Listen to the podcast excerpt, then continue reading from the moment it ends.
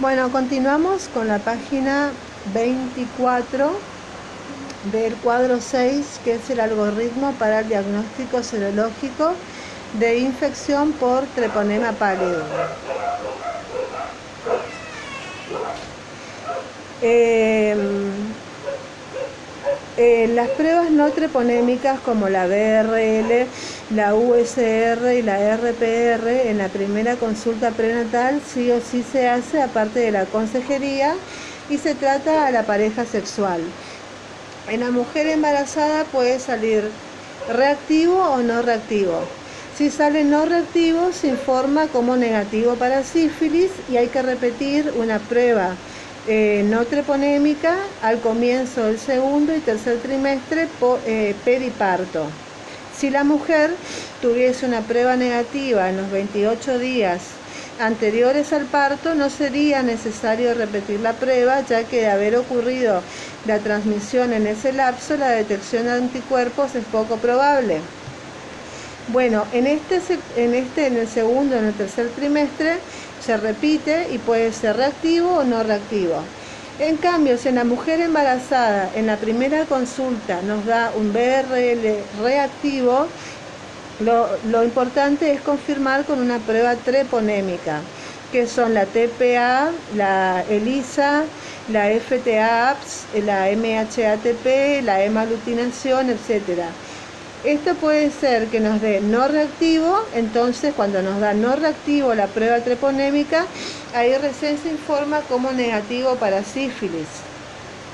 Eh, y si en cambio la prueba treponémica nos, da nos vuelve a dar reactivo, se informa positivo para sífilis y ahí se inicia el tratamiento a la embarazada y a la pareja en caso de no poder realizar la confirmación con prueba treponémica, con la misma muestra tomada en el tamizaje que en la prueba no treponémica, que sería el BRL, se indica comenzar igual el tratamiento y continuarlo luego de obtener el resultado de la prueba treponémica. Entonces, se inicia el tratamiento de la pareja y se solicita eh, el control, un una prueba no treponémica también a la pareja sexual y se hacen seguimientos con pruebas no treponémicas cada dos meses hasta el momento del parto. En el caso de la pareja sexual de la mujer, si da reactivo hay que confirmar con pruebas treponémicas, que sería el ELISA, el FTA y el TPPA. Si no da no reactivo, eh, ahí sí se da la, confirmación de que es negativo para sífilis, pero se recomienda siempre el uso de preservativo. Y si da reactivo, ya tanto la BRL como la, la prueba treponémica, o sea, la FTA o la ELISA, se informa como positivo para sífilis, se trata con penicilina y se hace un seguimiento de prueba no treponémica, BRL, a los 3 meses, a los 6 meses y a los 12 meses, para ver si, el, si eh, ha cumplido bien el tratamiento y si hizo efecto el tratamiento antibiótico. ¿Con qué frecuencia pido el tamizaje? Se recomienda como pautas en el seguimiento de la mujer y su pareja solicitar la prueba no teponémica a la embarazada y a su pareja en la primera consulta hay que repetir la prueba no treponémica a la mujer embarazada en el segundo y tercer trimestre. Hay que volver a solicitar la prueba en el periparto. Si la mujer tuviese una prueba negativa en los 28 días anteriores al parto, no sería necesario repetir la prueba, ya que de haber ocurrido la transmisión en ese lapso, la detección de anticuerpos es poco probable. No hay que olvidar que la sífilis es una infección de transmisión sexual, por lo que se recomienda el uso de preservativo durante el embarazo. Y se están realizando pruebas piloto para evaluar la posibilidad de incorporar las pruebas rápidas de sífilis en el primer nivel de atención. Bueno, pasamos a la hepatitis B. ¿Cómo se hace el diagnóstico serológico de infección por virus de hepatitis B? La Argentina es un país de baja prevalencia, se estima que alrededor del 2% de la población estuvo en contacto con el virus de la hepatitis B. Desde hace más de 20 años se cuenta con una inmunoprofilaxis efectiva que resulta una herramienta muy importante para el control de la hepatitis B. El periodo de incubación de la hepatitis B es de hasta 6 meses. La forma aguda de la enfermedad suele resolverse sin dejar secuelas hepáticas entre 4 a 8 semanas. La infección pasa a ser crónica en el 90% de los neonatos expuestos en el 30% de los niños menores a 5 años y en menos del 5% en personas mayores a 5 años. La hepatitis B no altera el curso del embarazo y no es causa de malformación fetal.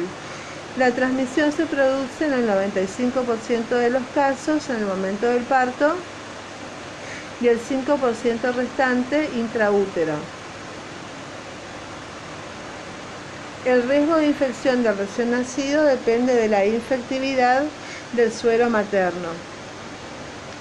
Bueno, pasamos al cuadro 7, que es la interpretación de los resultados serológicos para hepatitis. Cuando el antígeno de superficie de la hepatitis sale no reactivo, el anticore sale no reactivo y el antígeno de superficie sale no reactivo, la persona no tiene ni tuvo nunca hepatitis B.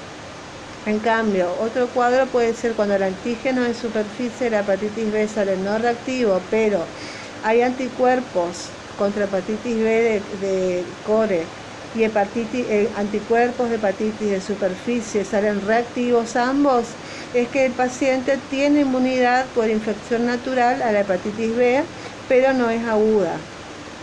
Otro caso puede ser que el antígeno de superficie salga no reactivo, que el anticore eh, eh, de hepatitis B salga no reactivo, pero el antígeno de superficie salga reactivo. Esta se interpreta como que tiene inmunidad por la vacunación contra la hepatitis B. Eh, otra otra mm, interpretación en la infección aguda, por ejemplo, el antígeno de superficie de la hepatitis B va a ser reactivo, el anticore de la hepatitis B también va a ser reactivo, el anticore, eh, de hepatitis B con inmunoglobulina M también va a ser reactivo y el anticuerpo eh, de hepatitis B de superficie va a ser no reactivo. Esto quiere decir que hay una infección aguda con hepatitis B. Y la infección crónica se mide cuando hay antígeno de hepatitis B de superficie reactivo, anticore de hepatitis B reactivo, anticori con inmunoglobulina M no reactivo y antígeno de superficie no reactivo, quiere decir que es una infección crónica con hepatitis B.